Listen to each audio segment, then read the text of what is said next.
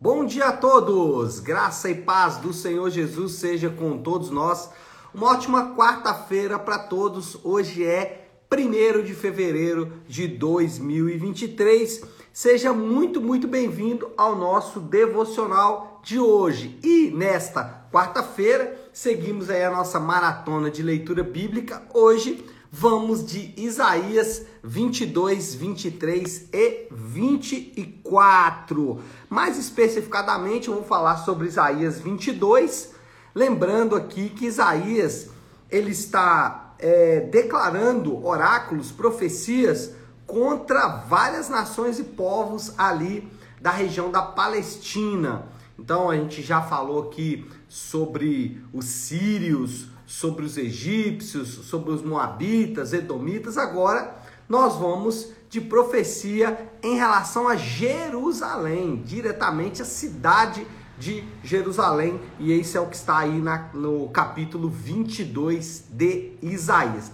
Deixa eu ler um texto aqui com vocês já imediatamente para a gente poder começar então a meditar nesta palavra. Diz assim, Isaías 22, versículo 12 e 13. Então, Isaías 22, 12 e 13 diz assim: Naquele dia, o soberano, o Senhor dos exércitos, os chamou para que chorassem e pranteassem, arrancassem os seus cabelos e usassem vestes de lamento.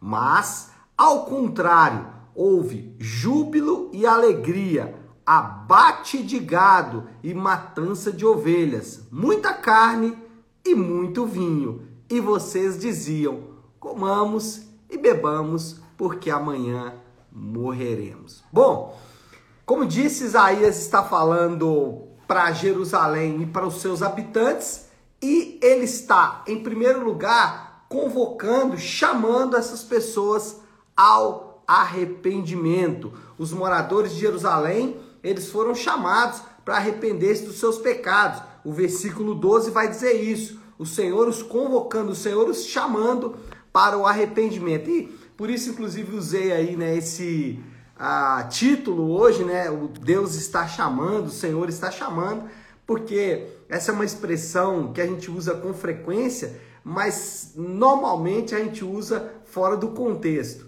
Na grande maioria das vezes, Deus está chamando o povo para o arrependimento. E aqui não é diferente. Deus está chamando os moradores de Jerusalém ao arrependimento. Interessante é que o chamado dos apóstolos, quando lemos o Novo Testamento, era exatamente o mesmo. Jesus chamou as pessoas ao arrependimento, os apóstolos incentivaram as pessoas ao arrependimento esse é o chamado que nós precisamos sempre ouvir do Senhor e esse é o chamado que ouvimos com frequência dentro da Bíblia. Por que, que isso acontece? Porque o arrependimento ele tem pelo menos três características.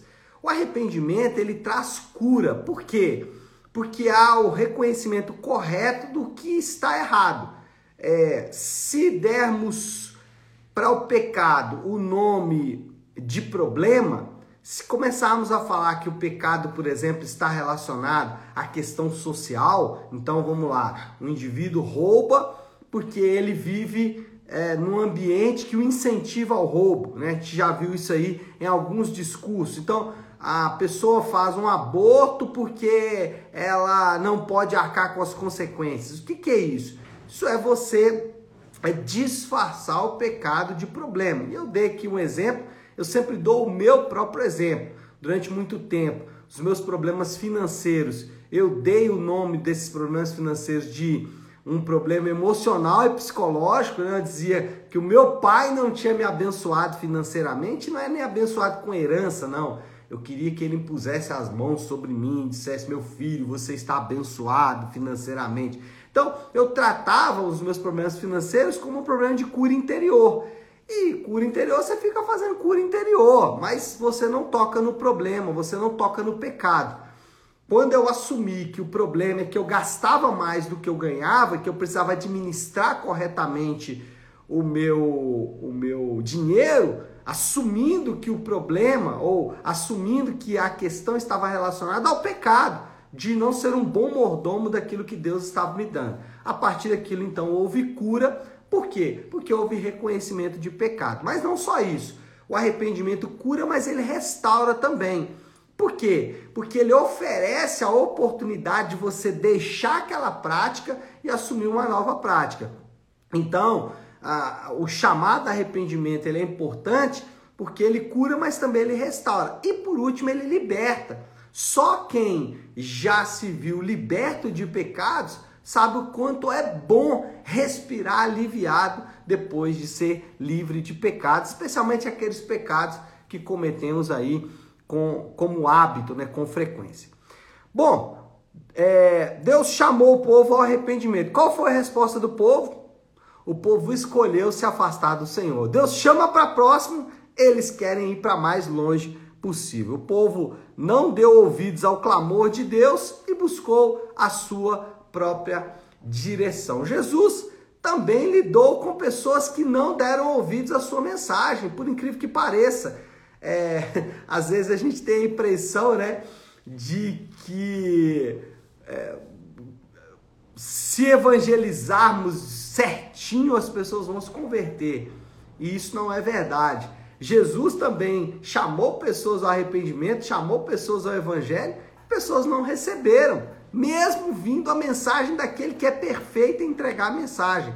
Para não ir muito longe, vou citar alguns exemplos aqui: o jovem rico, Herodes, o rei, Pilatos, né, que de alguma forma ouviu a mensagem de Jesus, os religiosos, né, os fariseus, escribas, mestres da lei e tudo mais.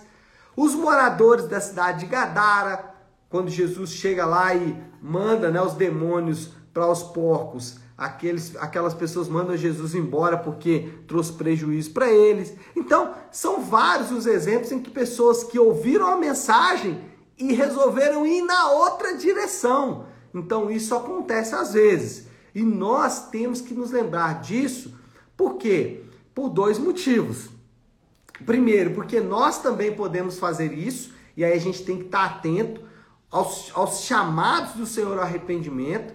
Né? E aí você já pode estar pensando aqui, pastor, e eu vou até falar isso no próximo ponto, mais adiantando. Pastor, isso aí é para quem não é convertido. Gente, lembra, Jerusalém era o povo de Deus. Então o povo de Deus também tem essa reação às vezes. Deus chama para arrependimento, chama para deixar pecados, e o povo de Deus escolhe ir em outra direção. Então, precisamos estar atentos aos clamores de Deus em relação aos nossos próprios pecados.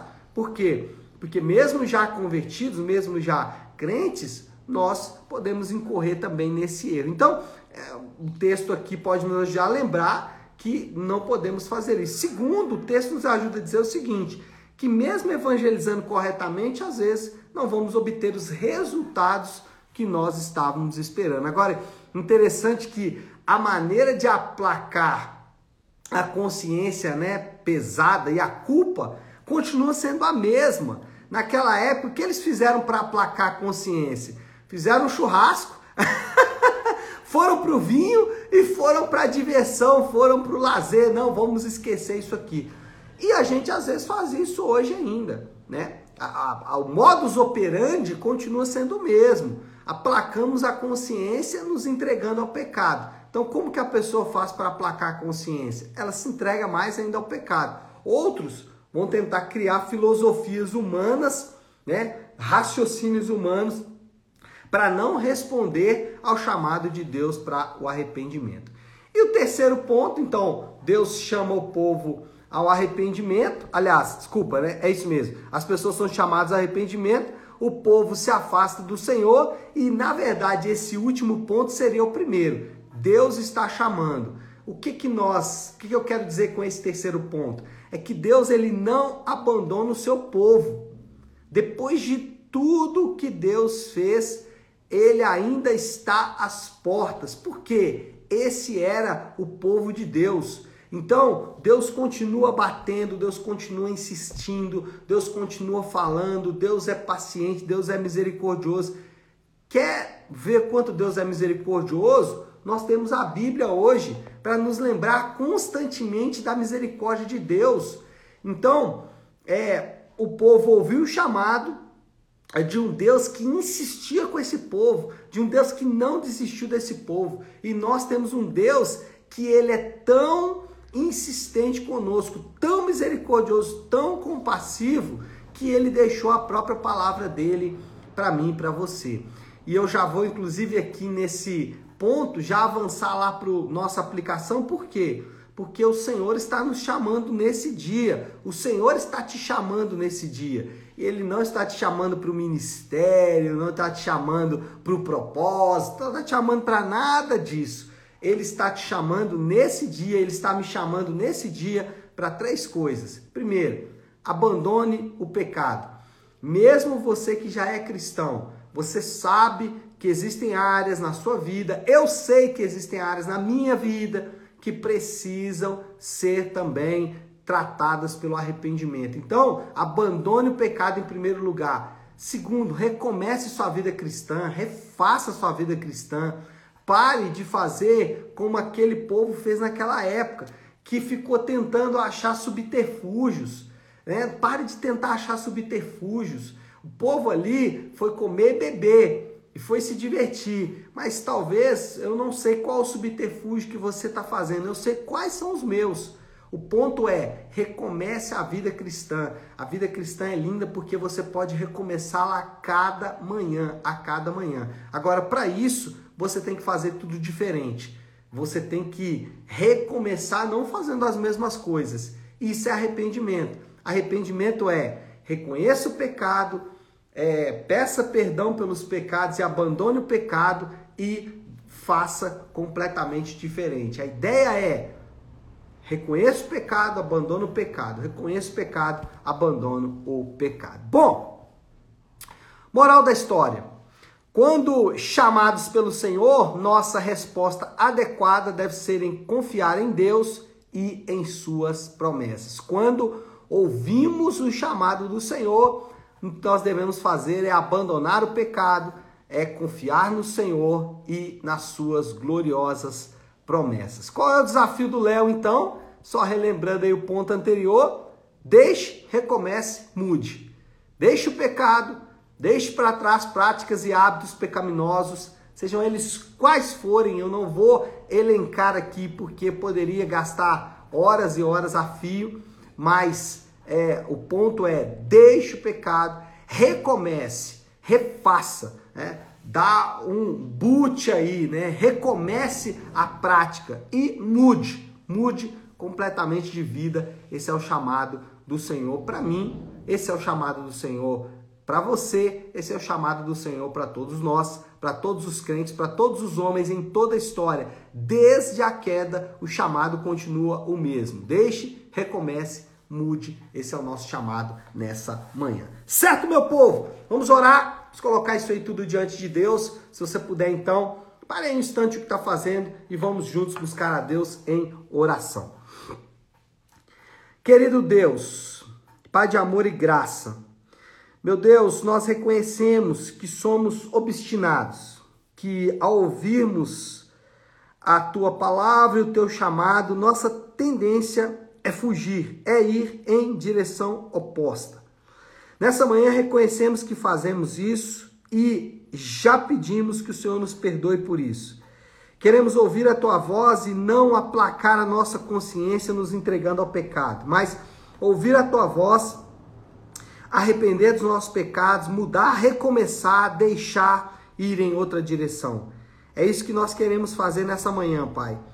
Eu, de minha parte, o Senhor sabe de todos, de todos os meus pecados e das áreas em que eu preciso mudar. Cada uma delas coloco diante do Senhor, pedindo que o Senhor me dê graça. E aos meus irmãos, oro para que o Senhor os convença da mesma forma, para que, assim como é comigo, foi com outros homens no passado, seja com eles também. Essa é a minha oração e eu oro assim em nome de Jesus. Amém, amém e amém. Amém, meu povo? Bom, então é isso. Nós vamos ficando por aqui. Que Deus te abençoe. Uma ótima, uma excelente quarta-feira para todos. Fiquem com